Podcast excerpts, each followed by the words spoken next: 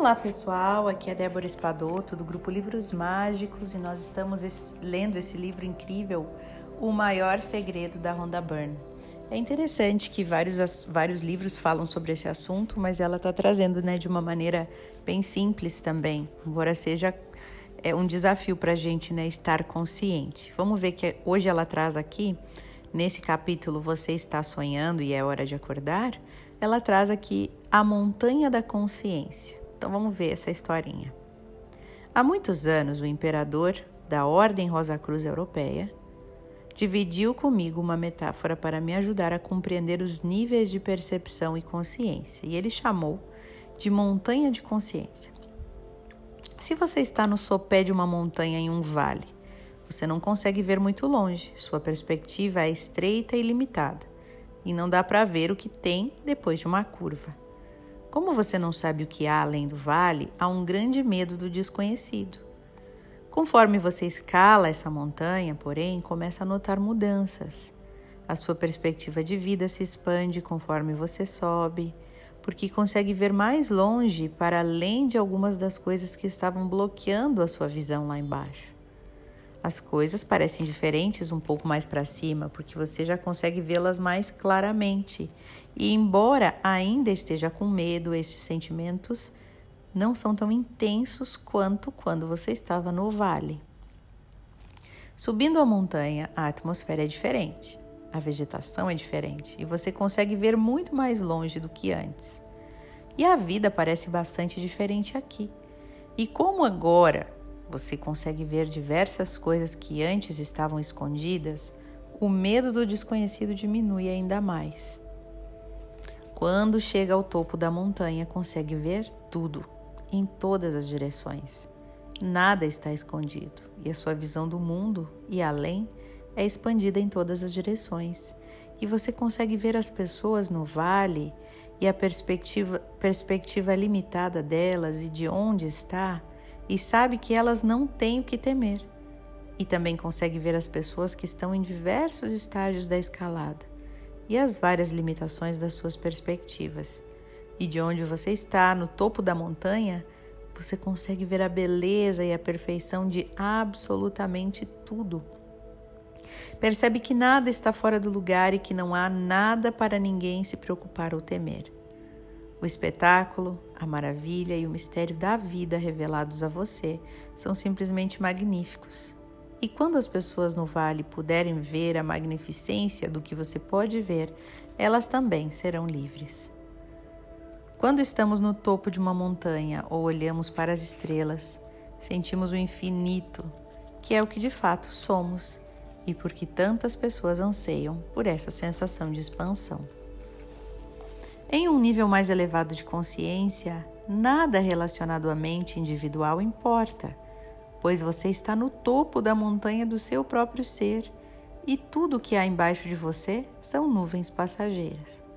Você chega a um ponto em que nada importa, nada, nada, nada, e tudo é apenas perfeição. E agora que você sabe bem quem é, você iniciou o processo de despertar e o único obstáculo para ser quem você é para sempre é a sua mente. Ela é o seu maior poder no mundo material, porque pode gerar qualquer coisa material, situação ou circunstância que desejar. Mas, se acreditar nos pensamentos negativos dela, estará usando o seu poder criativo contra si mesmo. Não há nada de errado com a sua mente. Ela só se torna um problema quando você acredita que ela é quem você é. Quando sua mente tentar falar no seu nome, lembre-se de que a voz que você ouve em sua cabeça não é você. A sua mente não é sequer uma entidade de fato, mas é um processo, um processo mecânico. Ela é apenas feita de pensamentos e os pensamentos que produz são provenientes de programas formados pelas suas crenças e mantidas na sua mente subconsciente.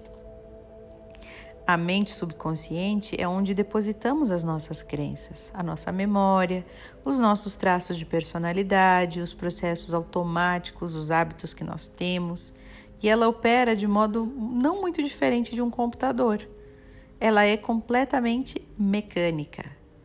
Sua mente subconsciente recebe informações da mente consciente, que é a sua parte pensante, a sua mente pensante, né?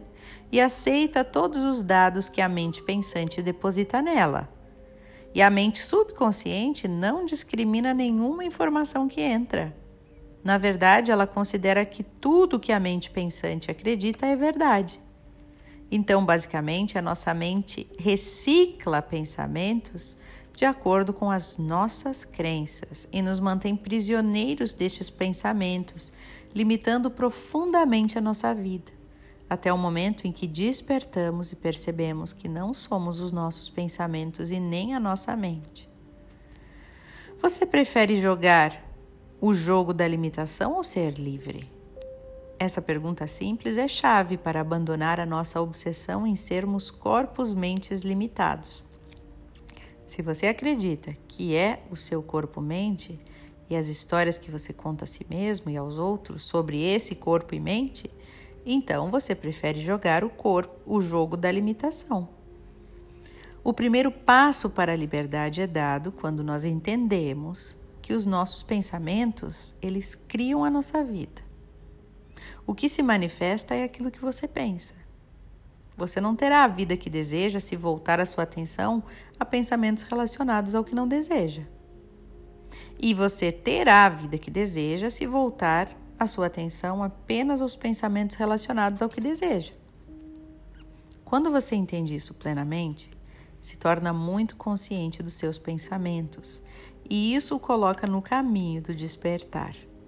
Porque a consciência que você tem dos seus pensamentos não apenas o impede de acreditar em pensamentos negativos, mas significa que você está se tornando mais consciente. O livro e o documentário O Segredo explicam o poder que você tem ao criar a sua vida em todos os aspectos saúde, relacionamento, dinheiro, trabalho, felicidade e até mesmo no mundo, através dos seus pensamentos. Se você ainda não compreende o poder fundamental e fenomenal que os seus pensamentos têm, sugiro que consiga um exemplar do segredo ou pegue emprestado de um amigo ou em uma biblioteca. O segredo mudou a vida de dezenas de milhões de pessoas. E se tornar mais consciente dos seus pensamentos é um excelente primeiro passo no maravilhoso processo de despertar para o que de fato nós somos. Então, minha gente, é isso, né? A gente vai. Eu vou só resumir aqui, ver o resumo do, do capítulo 4, né? Que ela diz que nós estamos dormindo, né? Que nós, na verdade, a nossa vida é um sonho, uma ilusão. É, que a nossa mente é feita de pensamentos e esses pensamentos vêm desses programas formados pelas nossas crenças mantidas na nossa mente subconsciente. E essa mente subconsciente é só um depósito, né, gente? É só assim, tudo que a gente vai pensando nos pensamentos, né, e vai a mente subconsciente acredita e depois ela reproduz, né? Depois ela fica mandando sentimentos e tal. Eu vejo muito assim que a mente pensante é quando a gente pensa e o sentimento é manifestação, reação da mente subconsciente. Né? É o que a gente sente, é a reação que a gente sente quando a gente pensa em determinada coisa. Já está lá gravado, né? E o primeiro passo para essa liberdade que ela diz de consciência, né, é quando a gente começa a entender que os pensamentos criam nossa vida, mas que a gente não é os nossos pensamentos, que nós não somos nossa mente, que nós temos que perceber que quando essa voz está dentro da nossa cabeça, essa voz não é a gente, é essa mente, é essa ferramenta que nós temos aí pensando, esse computadorzinho. Minha mãe chama de caixinha preta, né? essa caixinha preta aí. Não a que a gente pensa, mas o subconsciente é a nossa caixinha preta, né? E o que a gente está pensando aí é uma ferramenta, não é a gente mas é um primeiro passo para a gente estar tá atento aos nossos pensamentos e, e o estar atento aos nossos pensamentos já é a nossa consciência observando. A gente já começa a estar mais consciente, né? Então aqui ela fez um contraponto com o próprio Segredo, que é o livro anterior dela, um dos, não o primeiro, que realmente, se você passa o tempo inteiro pensando em desgraça e sentindo, Quando você pensa, a mente, ok, pensa, vê aquela situação de desgraça, aí você começa a sentir aquela tristeza, aquele medo, aquelas sensações.